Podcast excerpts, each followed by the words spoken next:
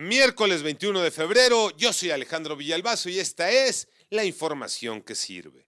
Una y otra vez el presidente López Obrador ha presumido la acusación contra Emilio Lozoya como el ejemplo de la cruzada contra la corrupción emprendida por su gobierno.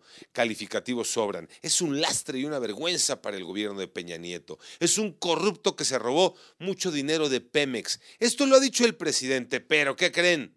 Que ese gran corrupto, como lo calificó el gobierno, está en su casa. Salió de la cárcel. Pepe Toño Morales.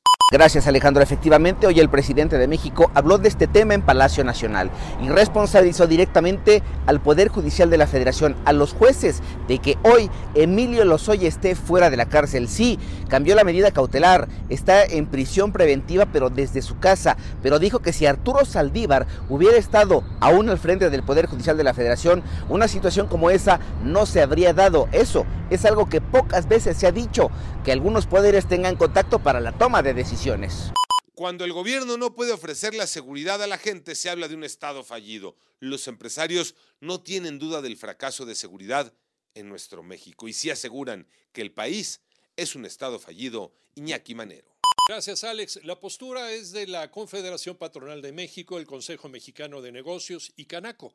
Los empresarios tienen un diagnóstico real. El gobierno ha fallado y al dar un paso atrás en la lucha contra el crimen ha permitido que los delincuentes hagan uso de la fuerza, impongan sus leyes y cobren sus propios impuestos con el derecho de piso. Además, rechazaron que la Iglesia trate de negociar la seguridad con los criminales. Eso es una chamba que le toca al gobierno y para eso se les contrató. María Inés Camacho.